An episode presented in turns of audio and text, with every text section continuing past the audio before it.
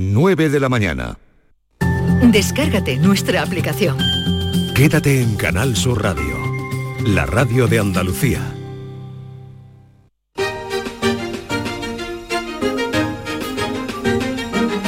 En Canal Sur Radio, Días de Andalucía, con Carmen Rodríguez Garzón.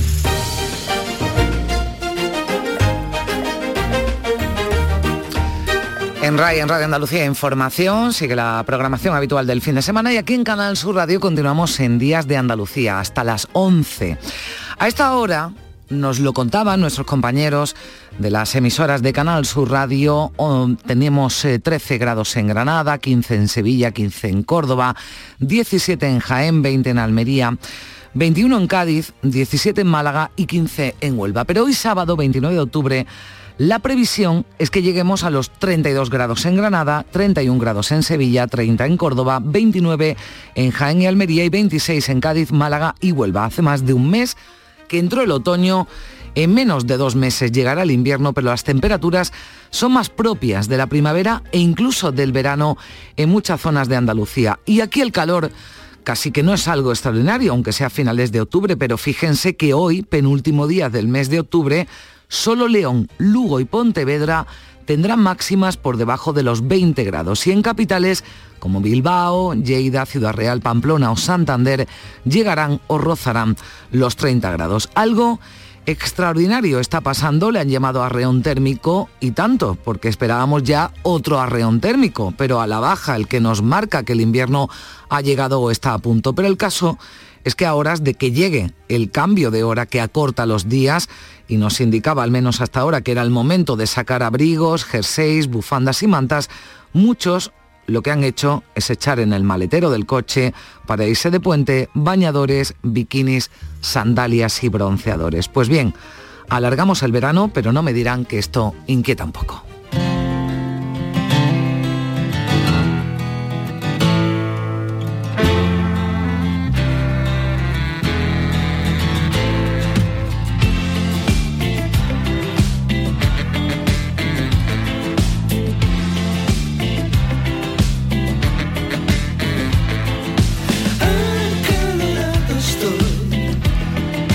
Pero como nosotros no nos gusta especular ni generar alarmas innecesarias, lo que hacemos es invitar a este programa a quienes saben, a que nos expliquen de forma muy clara las cosas. Y como también nos gusta dar la palabra a quienes nos escuchan, ya saben, 670-940-200. Ahí nos dejan un mensaje de WhatsApp, nos cuentan ya si cambiaron el armario y han tenido que sacar otra vez las camisetas y se han comprado un abrigo esperando a que llegara pronto el frío. Han puesto y han vuelto a guardar las mantas o el nórdico.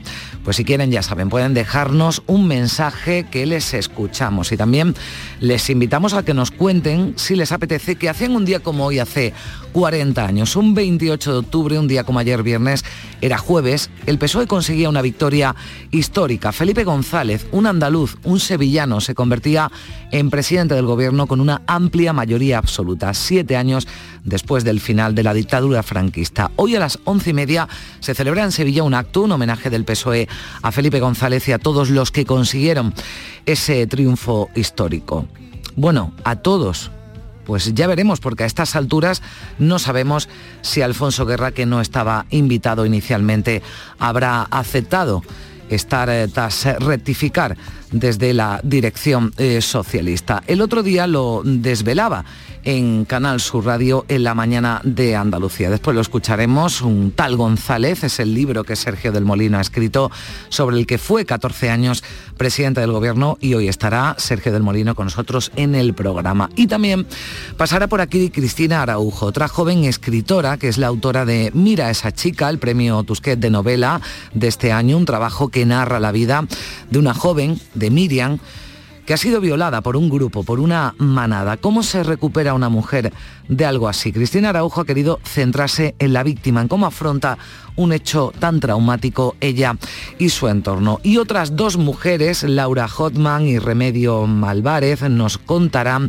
en nuestro tiempo con Cristina Consuegra detalles de los documentales que han dirigido, uno centrado en la figura de María Lejárraga, escritora y pionera del feminismo en España durante los años 20 del siglo pasado, y el otro sobre la fosa de Pico Reja que está en el cementerio de San Fernando de Sevilla. Ambas han sido preseleccionadas para los premios Goya de Cine. Es solo un avance de muchas más cosas de las que hablaremos aquí en Días de Andalucía hasta las 11 de la mañana en Canal Sur Radio, ahora 9 y 5 minutos.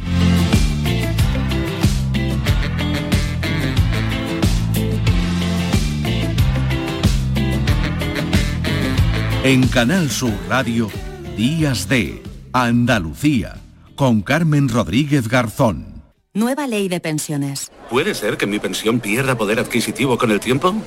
Con la reforma de la ley, las pensiones se actualizan cada año al mismo nivel del IPC. Es una de las aportaciones más valiosas de esta nueva ley, que garantiza el poder adquisitivo de las pensiones en el futuro. Ministerio de Inclusión, Seguridad Social y Migraciones, Gobierno de España. Aquadeus, ahora más cerca de ti, procedente del manantial Sierra Nevada, un agua excepcional en sabor, de mineralización débil que nace en tu región. Aquadeus Sierra Nevada es ideal para hidratar a toda la familia y no olvides tirar tu botella al contenedor amarillo. Aquadeus, fuente de vida, ahora también en Andalucía. ¿Y tú?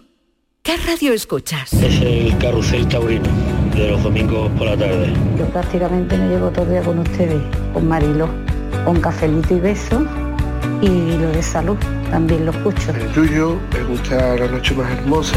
Canal Sur Radio, la radio de Andalucía. Yo, escucho Canal Sur Radio.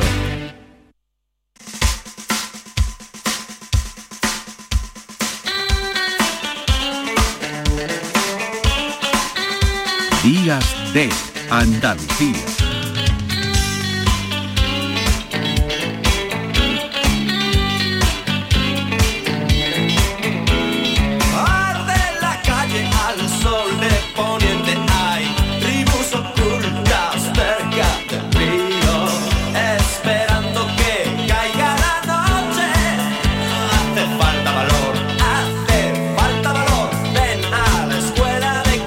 Pues estamos ya a punto de terminar el mes de octubre en pleno puente, para el que pueda, del puente de todos los santos y los termómetros.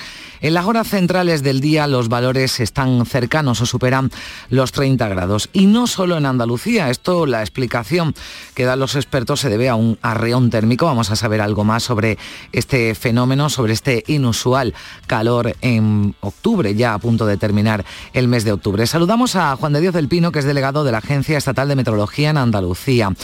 Juan de Dios del Pino, ¿qué tal? Muy buenos días. Hola, muy buenos días. ¿Qué es y por qué se produce a final de octubre este arreón térmico? Bueno, finales de octubre prácticamente durante todo el mes de octubre. ¿no? Hemos tenido un mes de octubre que empezamos con, con lo que llamamos un, tardío veranillo de, San Miguel, ¿no? ¿Eh? Y así se ha mantenido prácticamente durante todo el, mes de octubre, salvo salvo ese episodio, ¿no? De, cuando vinieron precipitaciones en torno al, al 20, 20, 21 de, este mes, ¿no? que bajaban las temperaturas un poquito, pero tampoco de manera excepcional, con lo cual hemos tenido prácticamente todo, todo el todo el mes de octubre con altas temperaturas, con temperaturas relativamente altas. La razón, la razón pues una borrasca, hay una borrasca en el Atlántico, la borrasca y los anticiclones dirigen siempre los vientos, ¿no? Entonces estamos teniendo unos vientos que, que vienen del sur, ¿no? de origen africano, ¿no? Pero sobre todo allí arriba en el norte, en el norte de la península, es un viento que lleva, es un aire que lleva un recorrido por la península ibérica, ¿no? Conforme va atravesando toda la península ibérica, se va calentando. Eh, el sol calienta calienta la superficie terrestre y es la superficie terrestre la que calienta el, aire, ¿no? Entonces al tener mucho recorrido por, por tierra, se llaman vientos terrales, ¿no? Pues que, da lugar a que hayan altas temperaturas también en esa zona. Mm. Esto ha habido otros episodios recientemente porque no sé si es que tenemos la, memoria corta, pero mm, habría que, remontarse ¿no? unos años atrás para tener unas temperaturas tan altas ya a punto de entrar en el mes de noviembre.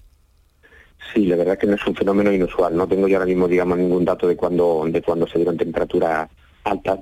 Sí tengo aquí algunos algunos días, los cuales 2017, 2017 fue un agosto, perdón, un octubre en el cual se registraron récord históricos, ¿no? Récord histórico diario, ¿no? Con respecto a, episodios anteriores, ¿no? Y este, pues evidentemente, pues también está dejando unas características similares, ¿no? Y sobre todo lo que tiene este, este mes de octubre es el, lo que yo le digo, ¿no? Que es prácticamente todo el mes con temperaturas por encima de la media y muchos días en esa franja en esa franja superior de las temperaturas altas del 20%, ¿no? Eh, estamos teniendo muchísimos días con temperaturas eh, en ese, digamos que la probabilidad de, ocurrencia es inferior al 20%, ¿no? Son temperaturas generalmente para este época del año extremadamente cálidas. Se ha batido algún algún récord puntual, ¿no? En algún en algún sitio, ¿eh?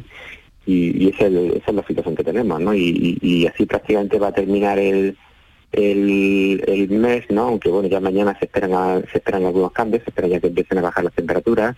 También el, el lunes y el martes, pero bueno, de todas formas nos vamos a quedar con valores que van a estar por encima de la media, en torno a la media, no, no, no van a bajar mucho las temperaturas. ¿no? claro, le iba a decir, le iba a preguntar, no va a haber un, descenso, ¿no? Un descenso así muy brusco, sino que van a ir bajando, pero eh, vamos a situarnos donde a lo mejor hoy llegamos a 30, en torno a los 24, 25 grados. Efectivamente, efectivamente, así nos vamos a encontrar ya a partir de mañana domingo, bajamos bajamos con respecto a, la temperatura de hoy, que se espera cercana a los 30 grados, tendremos temperatura en torno a los 25-26 grados mm, eh, en los primeros días, en domingo y primeros días de la semana. Esas temperaturas, esas temperaturas mm, siguen siendo todavía relativamente altas, ¿no? Para esta época del año, ¿no?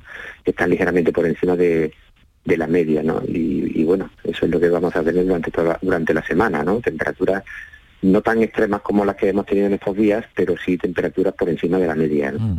E-, ¿Es pronto todavía para determinar cuándo sí llegarán esos valores ¿no? más eh, normales o más habituales en estas fechas? Pues, la, perdón, los pronósticos que tenemos, no, que son, digamos, siempre pronósticos fiables, ¿no? A lo que serían, digamos, eh, eh, cinco días, seis días, siete días, diez días, no, no, no pronostican, digamos, una baja de las temperaturas, digamos, para, para encontrar valores que podemos llamar relativamente fríos, lo contrario de lo que tenemos ahora. Mm. Seguiremos la semana que viene con temperaturas relativamente altas. Mm, bueno, usted lo decía, no es una sensación, es una realidad apoyada por datos. El mes de octubre ha sido o está siendo ¿no? cálido más que, que otros de los últimos años. El mes de octubre en general, no hablo de este episodio puntual.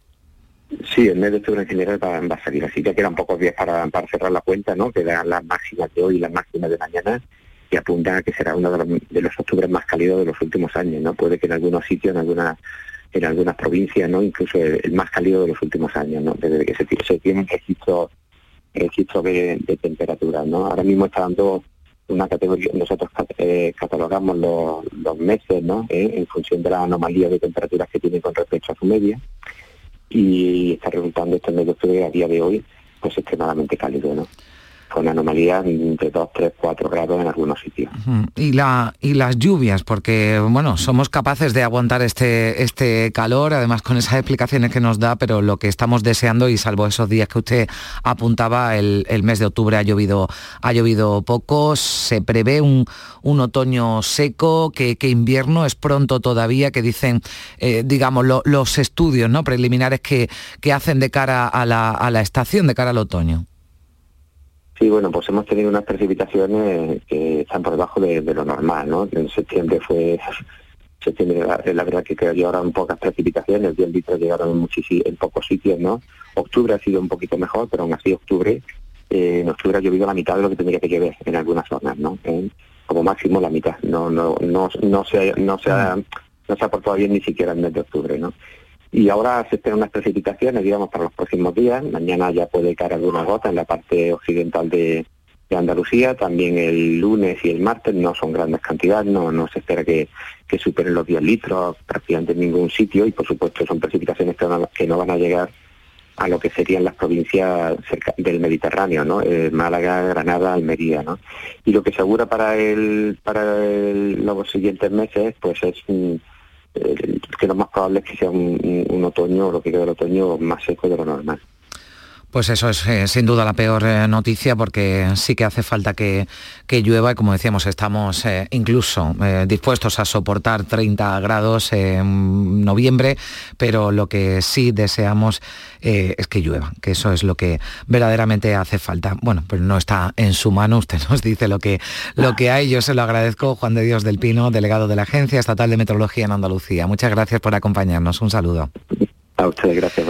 Los geógrafos han pedido medidas urgentes para adaptarnos pues a los que nos queda más inundaciones, sequías, olas de calor, desertificación y aumento del nivel del mar en España. consecuencia del cambio climático, estos eh, fenómenos, así lo alertan desde la Asociación de Geógrafos Españoles, serán más eh, frecuentes. Hicieron público un manifiesto hace unos días coincidiendo con el Día Internacional para la Reducción del Riesgo de Desastre. Vamos a saludar a esta hora a José Damián Ruiz Sinoga, que es catedrático de Geografía Física de la Universidad de Málaga. Señor Ruiz Sinoga, ¿qué tal? Muy buenos días.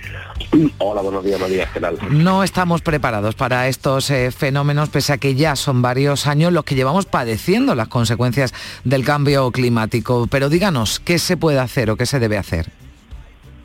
Bueno, se debe hacer mucho, se debe, para empezar, en, primer lugar, eh, prevenir eh, toda la sucesión de riesgos y la vinculación con la distinta fenomenología a la que proceden, ¿no? Entonces eso, sería lo primero, tener el mapa de, de cuáles son los riesgos posibles en cada uno de las de la zonas y las recurrencias de esos, de esos riesgos y por tanto determinar cuáles son las zonas más vulnerables y qué se puede hacer ahí, ¿no? Es decir, hay cuestiones que son básicas y que la ciudadanía las sabe, ¿no? Y que, como por ejemplo, qué sucede cuando uno construye cerca del cauce de un río, ¿no? O en una, zona de relleno, o cuando se producen urbanizaciones o se generan urbanizaciones en zonas bajas, ¿no? Es decir, hay una serie de cuestiones que, que, son conocidas y sabidas, pero lo que hay es que determinar exactamente dónde se está produciendo esos riesgos y por tanto cuáles son esas zonas vulnerables, ¿no? Y a partir de ahí, a partir de ahí determinar una serie de actuaciones con medidas preventivas y medidas curativas, ¿no? Eh, referida a cada una de estas series de riesgos, ¿no? Hmm.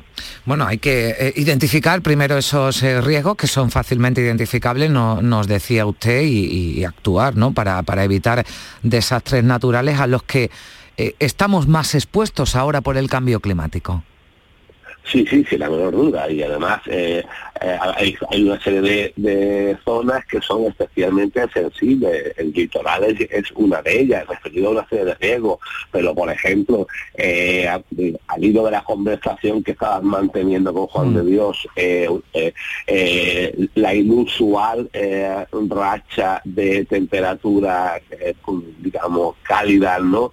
Esta anomalía térmica pues genera también una serie de riesgos que no son estrictamente territoriales y sí son sobre la salud, por ejemplo, ¿no? Y esto es importante, es decir, hay una afección directa sobre la salud que también hay que valorar y mucho, ¿no? Es decir, todos sabemos que, con determinadas temperaturas, especialmente en zonas de interior, eh, que no se puede dormir, por ejemplo, es una cuestión básica, ¿no? Y claro, eh, y, eso genera enfermedades coronarias, de trastornos del sueño, es decir, toda una serie de, sinergias respiratorias también que hay que atajar, ¿no? Y que lo que hay, lo que de alguna forma lo que se ha hecho es, alertar de que hay toda una serie de riesgos que pueden ser eh, eh estimados que sabemos cuáles son, que sabemos dónde se pueden producir y sabemos eh, eh, cómo se pueden atajar, ¿no? Y esta es la idea. Hmm.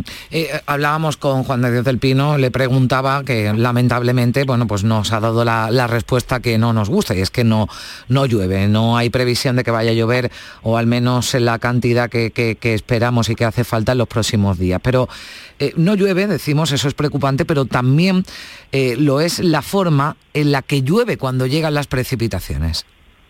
Totalmente de acuerdo. Es decir, cuando has dicho la cantidad, digo, bueno, la cantidad igual más más que cantidad, no, lo que suyo sería que lloviese con, con una con una cadencia suficiente como para que ese agua se infiltrase en los suelos, recargase los acuíferos, es decir, llegase a una situación, digamos, de, de beneficio para el territorio. ¿Vale? ¿Qué sucede? Que no solo no llueve, sino que encima puede darse la circunstancia, por supuesto negativa, ¿eh?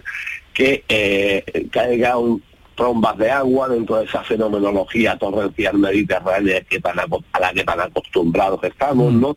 Y entonces se produce una precipitación excesiva sobre un suelo que está completamente seco, que se bloquea y a lo que hace no deja infiltrar el agua, con lo cual el agua va por arriba, que es correntía y que ir por arriba se está llevando parte de ese suelo que es ese chocolate que vemos detrás de esas mm. lluvias primeras, ¿no? Que llega incluso en la mancha del litoral, pero no hace falta de litoral, lo vemos en los cauces, ¿no? Que el, el agua no va limpia, sino que va mm, color marrón que se está llevando en ese momento toneladas y toneladas de suelo fértil de Andalucía, ¿no? Eh, tras una precipitación eh, importante, ¿no? Ese es el problema. El problema es que va asociado, la anomalía térmica puede ir asociado justamente con una anomalía pluviométrica en donde eh, se produzcan precipitaciones torrenciales muy agresivas. Pues esperamos que no, que no sea así, pero nos tememos, como usted nos dice, son los efectos del cambio climático, ese riesgo que aumenta de desastres, de esos eh, fenómenos más frecuentes, inundaciones, olas de calor, eh, sequías, aumento del nivel del mar y sobre los que han alertado desde la Asociación de Geógrafos Españoles. José Damián Ruiz Sinoga, catedrático de Geografía Física de la Universidad de Málaga. Muchas gracias por estar con nosotros. Un saludo. Muchas gracias, Un saludo. Bueno, pues con estas eh, temperaturas, eh, pues es normal que estemos eh, retrasando el cambio de armario y también las compras de ropa de invierno. Tomás González, así lo sabe bien, es el presidente de APROCON, la Confederación Provincial del Comercio en Sevilla. Señor González, ¿qué tal? Muy buenos días. Hola, buenos días. Bueno, se venden pocos abrigos, entiendo, ¿no? Efectivamente, o sea, el sector del comercio, eh, tanto calzado como textil, eh, dependemos mucho de la climatología y bueno, cuando la climatología no acompaña, tanto en verano o en invierno, pues eh, el ciudadano no acude masivamente pues a buscar ese artículo que necesita por, por el cambio del tiempo.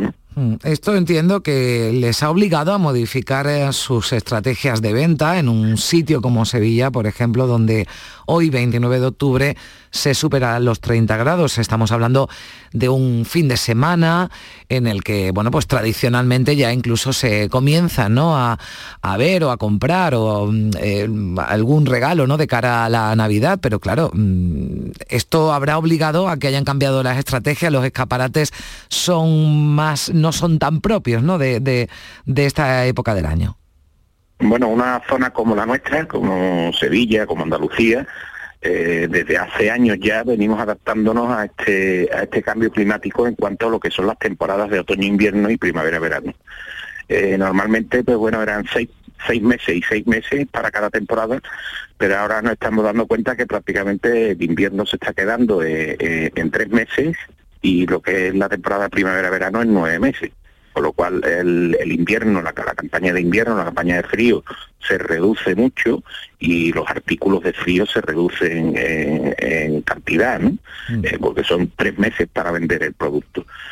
Mm, ya le digo que eh, en Andalucía entre comillas, tenemos la suerte que llevamos muchos años sufriendo este retraso del comienzo del frío en, la campaña, con lo cual en otras zonas que no lo han sufrido tanto como en Andalucía quizás tengan ahora mismo el problema mayor que, tenemos aquí en Andalucía, que, ya conocemos cómo, cómo funciona el clima. Sí, porque por ejemplo lo decíamos, no solo aquí, en Bilbao hoy por ejemplo se esperan 30 grados de, máxima, esto sí que es inusual, ¿no? En la capital vasca, donde desde septiembre, ¿no? Yo recuerdo haber ido eh, en algún mes de septiembre al País Vasco, ya estaban los eh, abrigos em, puestos en escaparates y también en los propios, en los propios ciudadanos. Sí nos decían, señor González, hace unos días algunos comerciantes que habían subido las ventas de, mantas, de dredones, temiendo que, el frío cuando llegue nos obligue a buscar alternativas a la calefacción. ¿Esto ha ocurrido también? Sí. Es, normal, es normal cuando estamos hablando que el costo energético pues eh, está sufriendo un incremento con, muy considerable, eh, pues bueno, las familias eh, que escuchan en los medios, leen en la prensa la situación con la electricidad y lo que se nos viene en este otoño-invierno, pues mm, forma de paliar un poco el frío es escogiendo medios de abrigo para no tener que subir en exceso la temperatura de las calefacciones, ¿no? Bueno, esto es un fenómeno que, siempre ocurre cuando hay cambios en los hábitos, como está ocurriendo ahora mismo con el tema de la subida de la energía y es hasta cierto punto es normal. Bueno, y esto que decíamos, ese cambio, esa falta ¿no? de, ventas de ropa de invierno, pues es un problema más, aunque aquí ya se hayan adaptado desde hace tiempo, de los muchos que tienen los comerciantes que están eh, asumiendo también esa, esa subida ¿no? de, los costes, señor González. Quizás el, que, el que se suele adaptar mejor es el pequeño y mediano comercio. ¿Por qué? Porque tiene un espectro de actuación más pequeño y las grandes cadenas que trabajan pues, pues para, para establecimientos que tienen pues por muchos sitios, por muchos territorios, pues tienen que tomar una estrategia distinta ¿eh? que cuando vemos en las grandes cadenas muchas veces que nos encontramos en, en el mes de finales de julio, primeros de agosto, nos encontramos ya ropa de abrigo, no es porque se vaya a vender eh, esa ropa de abrigo aquí, sino porque realmente en Centro Europa una vez que finaliza agosto ya empiezan las temperaturas a bajar. Entonces, la estrategia que utilizan para, para todos los establecimientos son unas estrategias comunes que muchas veces en zonas que el frío llega más tarde, pues se encuentran con, con la ropa que, que llega más temprano. ¿no? Pues eh, lo dicho, habrá que, esperar, ya parece que van a bajar algo, pues a lo mejor eh, se animan también a primera hora de la mañana, tarde, noche, que ya sí tenemos temperaturas más propias de, esta época, quizás se, se, animen sevillanos y andaluces para ir haciéndose con esa ropa de invierno, un invierno que cada vez pues dura menos. Como usted nos decía, Tomás González, presidente de APROCON, de la Confederación Provincial del Comercio, Servicios y Autónomos de, Sevilla. Muchísimas gracias, un saludo. Nada, gracias a usted, un saludo.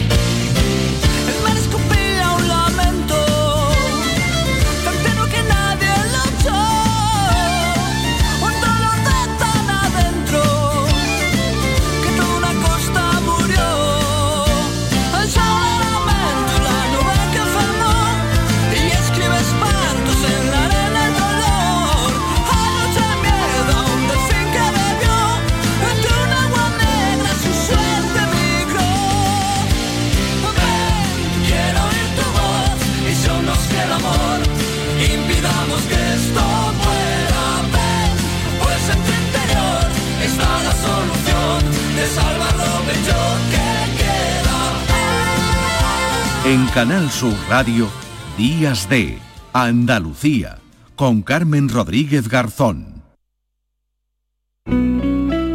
Canal Sur Radio.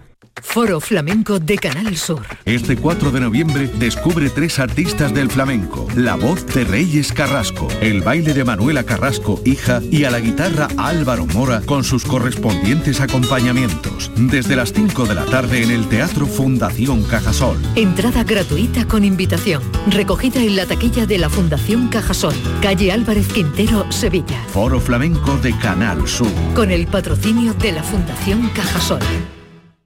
Rafael vuelve a Sevilla con su gira triunfal. 24, 25, 26 y 27 de noviembre en Fibes. Compra tus entradas en rafaelnet.com y fibestickets.es. Rafael en concierto. HLA Santa Isabel pone a tu disposición la unidad de traumatología y ortopedia especializada en pediatría, columna, hombros y codo, muñeca y mano, cadera, rodilla, tobillo y pie. Con guardias localizadas las 24 horas y los últimos tratamientos en prótesis. Consúltanos en el 954-570004 o en Luis Montoto 100. HLA Santa Isabel, contigo cuando más nos necesitas. Llega a Sevilla el Gran Circo Alaska. Instalado en el Estadio Olímpico La Cartuja, te presenta la Granja de Bartolito un sinfín de atracciones y a reír con los payasos. Del 21 de octubre al 13 de noviembre, Gran Circo Alaska en el Estadio Olímpico La Cartuja. Entradas en grancircoalaska.es. Días de Andalucía. Con Carmen Rodríguez Garzón. Canal Sur Radio.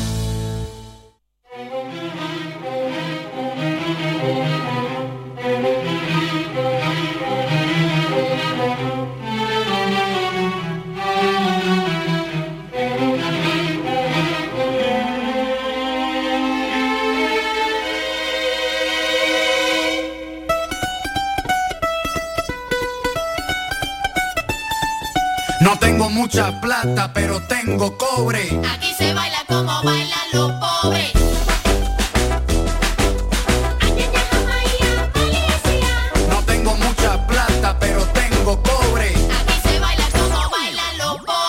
Este pasado viernes conocíamos el dato adelantado del IPC que nos mostraba cierto alivio y a falta de la cifra definitiva se sitúa en octubre en el 7,3%. Es el tercer descenso consecutivo, pero sin duda seguimos con una inflación, con unos precios desorbitados desde hace meses que ha hecho que todos perdamos poder adquisitivo porque los salarios no suben al mismo ritmo. Los sindicatos preparan ya movilizaciones esta semana para que los sueldos se adapten a esa subida del IPC, pero los empresarios aseguran que no pueden asumirlo tanto, el Gobierno ya anuncia, lo hacía la vicepresidenta segunda del Gobierno esta semana, Yolanda Díaz, una nueva subida del SMI, del salario mínimo interprofesional. Y a todo esto, la economía española se estanca al registrar un mínimo incremento del 0,2% en el tercer trimestre. De momento, se cumplen las previsiones de organismos que aventuraban un frenazo de la economía y que alertan de recesión para el año que viene. Pese a los datos, optimismo en el Ministerio de Asuntos Económicos que sigue creyendo muy probable que el crecimiento este año alcance el 4,4%, el previsto por el Gobierno. Todo ello sitúa a España eh, dentro de los países que siguen creciendo con mayor fuerza en este momento y con una inflación que está significativamente por debajo de la media tanto de la zona euro como del conjunto de la Unión Europea. España sigue creciendo, decía Nadia Calviño, la vicepresidenta económica del Gobierno, que ha destacado además la positiva evolución del mercado laboral con récord de empleados, destacaba y eso considera debe ser motor de la economía española. Por estas cuestiones preguntamos en este tiempo de contraste de opiniones en Días de Andalucía a empresarios y sindicatos. Saludamos en primer lugar a Lorenzo Amor, que es el presidente de, de ATA, vicepresidente de la COE. Señor Amor, ¿qué tal? Muy buenos días. ¿Qué tal? Muy buenos días. Bueno, ni ahora ni nunca dijo el presidente de la patronal sobre la revisión de las cláusulas salariales para adaptarlas a la, a la inflación. Pero ¿cómo eh, está afrontando esta situación? ¿Cómo están afrontando desde las empresas para que los empleados no pierdan poder adquisitivo y puedan afrontar el incremento del coste de la vida? Bueno, pues en estos momentos como se viene afrontando todos los años y en cada momento, mesa a mesa y negociando convenio a convenio y firmando convenio a convenio. En estos momentos hay que decir que, bueno, aunque no ha habido un acuerdo eh, nacional de negociación colectiva, pues sí se siguen firmando en estos momentos convenios eh, sector a sector, eh, o territorio a territorio. ¿no? Eh, cabe recordar que, por ejemplo, en esta semana eh, pues se ha firmado, pues por ejemplo, el, convenio de la farmacia o se ha firmado el convenio del metal de Cataluña, que afecta a 150.000 trabajadores. Hay más de 4.500 mesas de negociación colectiva abiertas y frente a aquellos que dicen que la negociación colectiva está atascada, pues bueno, nosotros decimos que en estos momentos venimos firmando convenios y llegando a acuerdos con, con los trabajadores en las mesas de negociación, que es donde tienen que llegar a acuerdos. Hay demasiado ruido. Mire, en este momento, 7 millones y medio de los 11 millones que están en el sector público, 7 millones y medio están acogidos a un convenio. Estamos en un momento de incertidumbre, solo por darle un dato, entre el año 2010 y 2015 que estábamos en una situación en el país también complicada, pues había menos trabajadores acogidos a convenios que los que están en estos momentos en el año 2022, que como digo, eh, llegan a 7 millones y medio. Y hay todavía mesas de negociación abiertas y seguirá llegando a acuerdos y a convenios. Mm. Eh, lo que no se puede pretender es que la subida sea lineal para todos los sectores por igual. Uno ve, por ejemplo, el convenio de la VIC que se ha firmado hace poca fecha en, lo que es el marco de Jerez, pues no tiene nada que ver a lo mejor con el convenio de la peluquería o el convenio de la farmacia sector a sector, ahí es donde está la clave a su juicio, señor, señor la negociación colectiva, sí. la negociación colectiva. Bueno, no una subida general ni una subida lineal como usted apuntaba, que es lo que eh, lo que piden y lo que van a pedir en esas movilizaciones que van a protagonizar los sindicatos. Ahora le preguntaremos al representante de, de UGT, eh, ya avanzaban un otoño caliente porque además decía que donde se había protestado se había conseguido algo. ¿Qué tiene usted que decir? Bueno, nosotros respetamos las decisiones que puedan tomar los sindicatos. Vuelvo a decir, nosotros preferimos estar en la mesa negociando los convenios que en la calle protestando, pero eh, bueno, cada uno pues toma su determinación. Nosotros, nosotros somos muy respetuosos con las decisiones que, que, que toman los sindicatos. Insisto, en estos momentos de los 11 millones de trabajadores que están en, el sector privado y que están acogidos a, convenios, pues eh, 7 millones y medio están ya con un convenio renovado este año. Mm. Eh, bueno, eh, hay diferentes cláusulas incluso que se establecen en esa negociación colectiva. Unas son causas de compensación, incluso hay convenios que hay que decirlo, ¿no? Pues han pactado con cláusula de revisión salarial, que eso, bueno, pues va sector a sector. Lo que nosotros no podemos fijar, y le dijo el presidente de la COE ni ahora ni nunca, es con carácter general una cláusula de revisión salarial. Ahora, insisto, uno de cada tres convenios prácticamente, eh, perdón, eh, prácticamente un tercio de los trabajadores que han firmado convenio pues lleva algún tipo de cláusula de revisión. ¿Y considera, eh, señor Amor, que se dan las condiciones para subir el salario mínimo de nuevo en enero? ¿Qué, ¿Qué ha supuesto para las empresas las subidas de ese salario mínimo en estos años, desde 2019? Bueno, la subida del salario mínimo es algo que nosotros, bueno, nos convocan, nos consultan y desde luego nosotros no vamos a hablar del salario mínimo en el mes de octubre cuando hayamos analizado, y más en estos momentos de incertidumbre, cuando hayamos analizado la situación de la economía, del empleo, de, cómo va el PIB, pues iremos viendo la inflación, iremos viendo, pero piense que eh, plantearse, plantearse ahora mismo, o bueno, en agosto que empezaron a deshojar la margarita o a abrir el melón, plantearse eh, ahora la subida del salario mínimo, pues fíjese, no, no creo que sea ni bueno, porque genera para, para mm, gran parte del tejido empresarial genera incertidumbre, porque no todos los empresarios lo están pasando igual. Empresas que estamos viendo que están teniendo un crecimiento y sin embargo le puedo decir que la inmensa mayoría hoy abren sus persianas de sus negocios, de sus actividades y saben que ese día van a palmar, es decir, van a gastar más de lo que van a vender. Por tanto, vamos, vamos a ir viendo cómo, cómo evoluciona y a partir de ahí, bueno, pues cuando el gobierno nos consulte y nos diga qué es lo que piensa, pues eh, también nosotros diremos lo que pensamos. Pues ahí queda su eh, opinión, su reflexión que hemos eh, querido escuchar hoy aquí en Días de Andalucía de Canal Sur Radio. Lorenzo Amor, presidente de ATA, vicepresidente de la CEOE. Muchísimas gracias. Un saludo. Muchas gracias, un saludo. Saludamos ya también a esta hora a Fernando Luján de Frías, secretario confederal de UGT. Señor Luján de Frías, ¿qué tal? Muy buenos días. Hola, muy buenos días. Bueno, usted entiendo que sí cree que hay margen de las empresas para subir salarios y adaptarlos al incremento del IPC. Pues eh, yo primero quería pues, un poco explicar qué es el acuerdo por, el empleo en la negociación colectiva, porque no se trata de hacer un convenio general que afecte a todos los sectores y a todas las empresas del país. El acuerdo por el empleo la negociación colectiva que nosotros demandamos son recomendaciones lo que viene lo que viene es a poner eh, a poner un poco de orden en el resto de la negociación colectiva.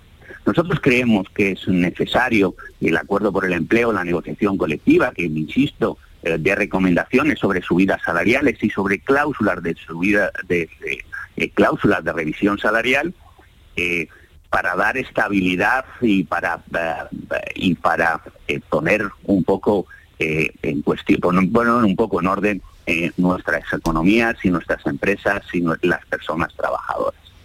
Entendemos que hay, que hay margen para eh, un acuerdo razonable. Primero porque en el año 22 los beneficios empresariales han crecido un 84,6 en comparación con los del año anterior.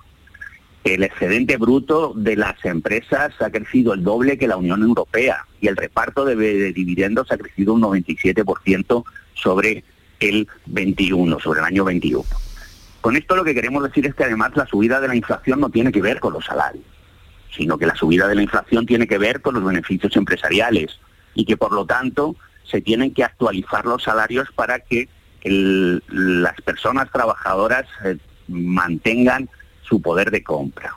Hmm. Lo que, lo que está ocurriendo, y nosotros entendemos que es eh, sustancialmente injusto, es que en aquellos sectores donde hay una fuerte, eh, eh, una fuerte presencia sindical, se están actualizando los salarios y se están, y se están estableciendo cláusulas de revisión salarial.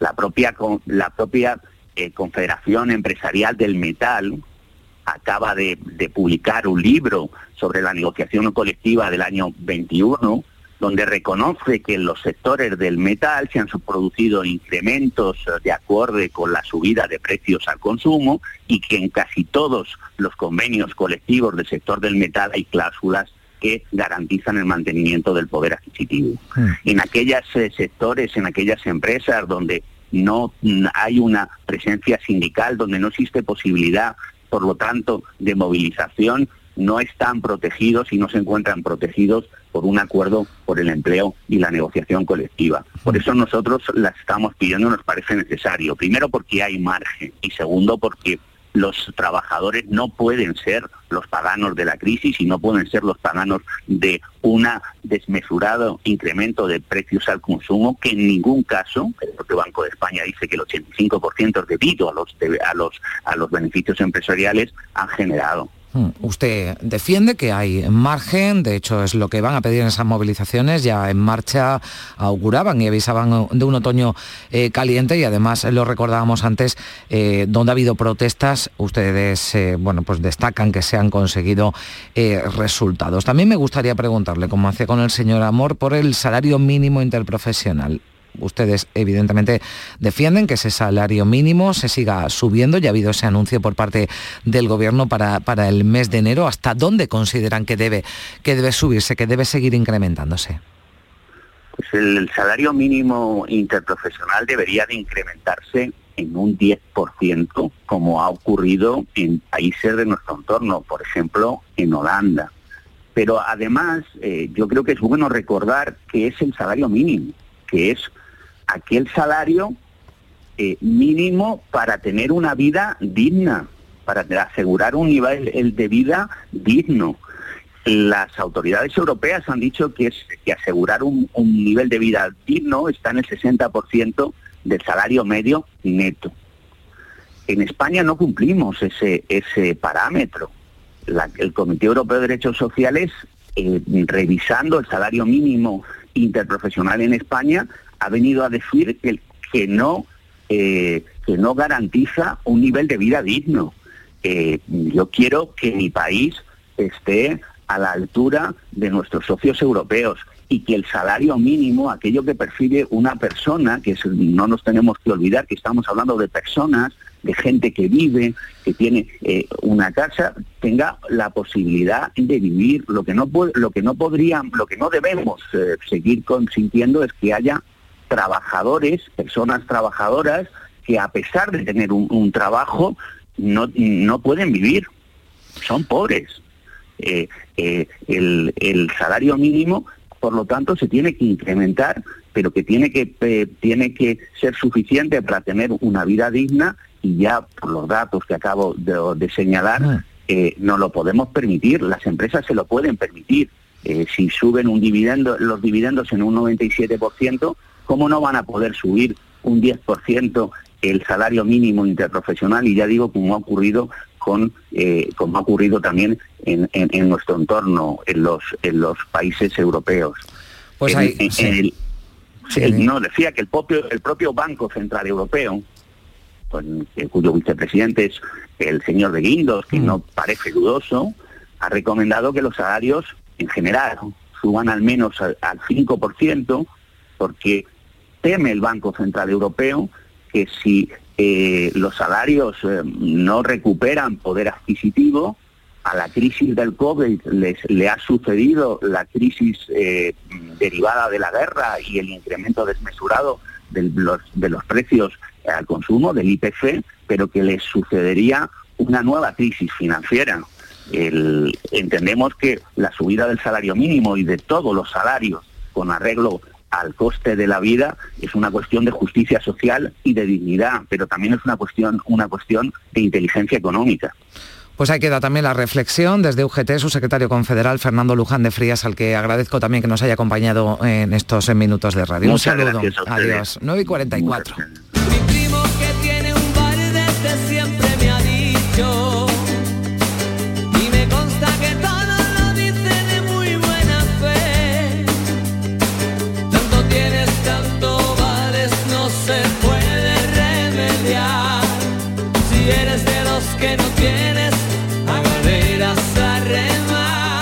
En Canal Sur Radio, Días de Andalucía, con Carmen Rodríguez Garzón.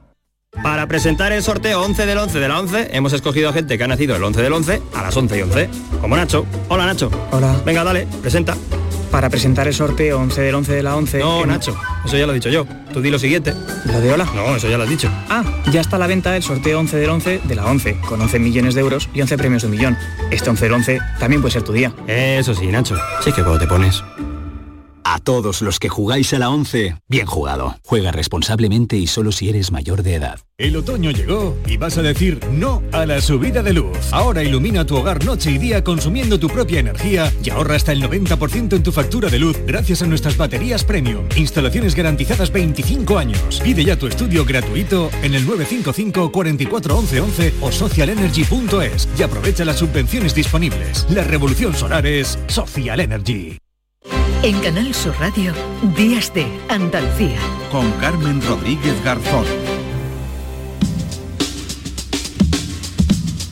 1982, el año de la victoria del PSOE en las urnas que estamos eh, recordando durante esta semana. También un asunto del que nos vamos a ocupar el día de hoy porque tiene lugar esta mañana en Sevilla, ya saben, ese gran acto. Felipe González, Pedro Sánchez están invitados, todos los eh, diputados de 1982, un año que marcó el inicio de la modernidad en España. El eslogan de los socialistas para la campaña electoral fue todo un acierto por el cambio. Muchos eh, dicen que la década de los 80 empezó en el 82, un año que dio para mucho y que ha recordado Jorge González.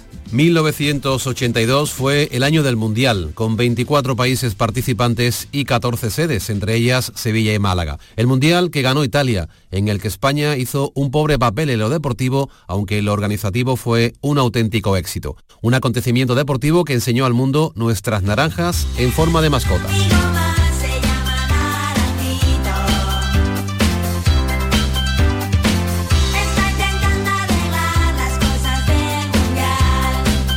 Octubre, el mes de las elecciones, estuvo marcado además por la riada de la presa de Tous en Valencia, que dejó 40 fallecidos y miles de personas sin hogar. El 82 fue el año del memorable concierto de los Rolling Stones en el Vicente Calderón en Madrid bajo el diluvio universal, que la mitad de los españoles de cierta edad asegura que vio en directo.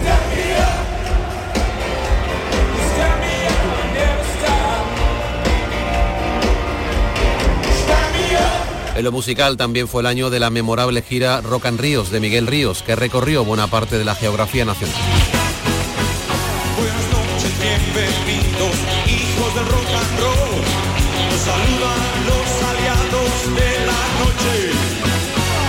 En la radio sonaba un personaje que después, con la llegada de la fama, daría el salto a la televisión y que nos ha dejado recientemente. Yo soy un loco que tiene por patria una colina donde a veces el río, el limonero, las flores y la tierra piensan en voz alta conmigo. También fue el año del debut de Mecano con su disco del mismo nombre, cuyas ventas se acercaron y mucho en 1982 al thriller de Michael Jackson, el álbum más vendido de la historia.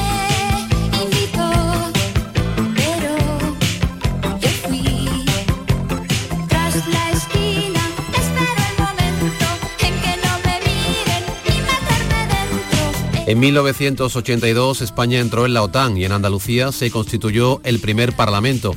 Entró en vigor la semana laboral de 40 horas y se reabrió la verja de Gibraltar. La Liga de Fútbol la ganó la Real Sociedad por segundo año consecutivo, pero aparte del Mundial, el acontecimiento deportivo del año en España fue el fichaje de Maradona por el Barcelona. La ciudad condal además presentó su candidatura para los Juegos Olímpicos del 92. Y en televisión, España lloraba con la muerte de Chanquete. ¡Chanquete ha muerto! ¡Chanquete ha muerto! ¡Ha muerto Chanquete! Ha muerto Chanquete. En la pequeña pantalla nadie se perdía a Dallas, Dinastía, Más vale prevenir o Aplauso, a pesar de lo cual el 1-2-3 de Mayra Gómez Kemp y Estudio Abierto de José María Íñigo, dos programas ideados en los 70, estuvieron entre los más vistos del año.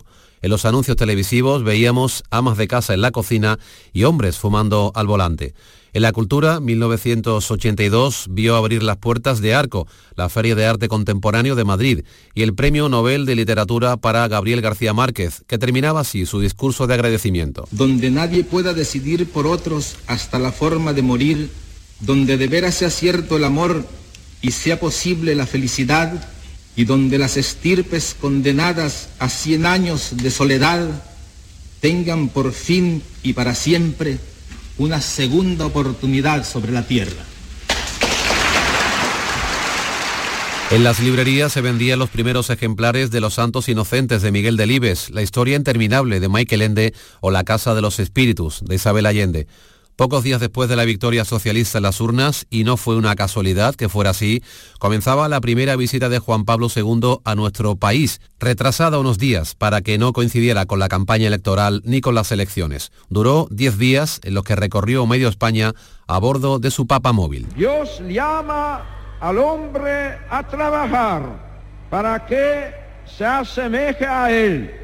El trabajo no constituye pues un hecho accesorio. Y en lo tecnológico, 1982 fue el año que vio nacer el ZX Spectrum, el primer ordenador personal de la historia, y también el Compact Disc, el CD. Este de azul y negro, que serviría después para sintonía de la Vuelta Ciclista España, fue el primero que se editó en aquella España que se adentraba en la modernidad.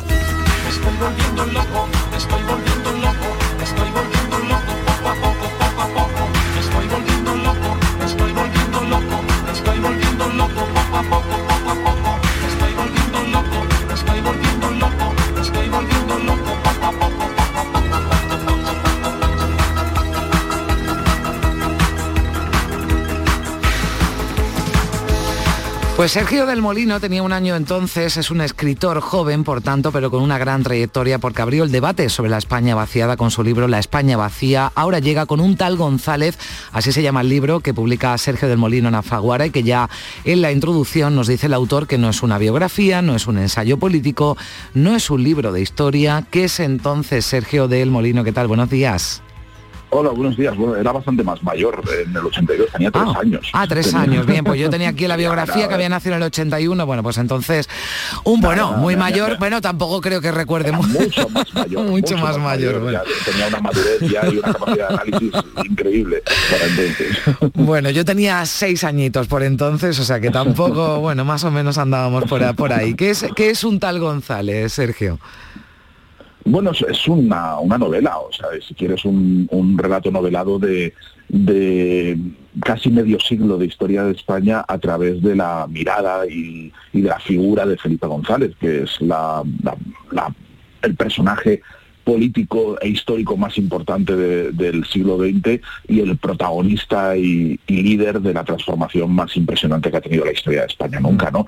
Eh, podría haber elegido que contarlo desde otro punto de vista o desde o, con otro narrador o con otra o con otras voces, pero a mí me interesaba sobre todo destacar la, dimensión histórica de la, de la, figura de Felipe González. Entonces es una, es una, es una novela, quiero decir, hay una construcción, una mirada literaria del personaje de Felipe González, pero, pero claro, está toda la historia de España y se puede, yo entiendo que, que muchos lectores lo, lo lean a lo mejor con otro ánimo, pero pero vamos, yo creo que lo, el, el, enfoque más disfrutón y mm. más acertado para, para, para, emprender la lectura es eh, entenderlo como una novela. Mm, bueno, no todos los días se encuentra un personaje como Felipe González para que protagonice una novela, ¿no? Como la, como la suya, pero pese a que sin duda es uno de los personajes más conocidos o quizás, mejor dicho, más reconocibles de la historia reciente de nuestro país, no se le conoce, ¿no? No se sabe mucho de cómo es eh, personalmente, es eh, reservado, eh, esquivo. ¿Es un tal González, en un tal González nos desvelas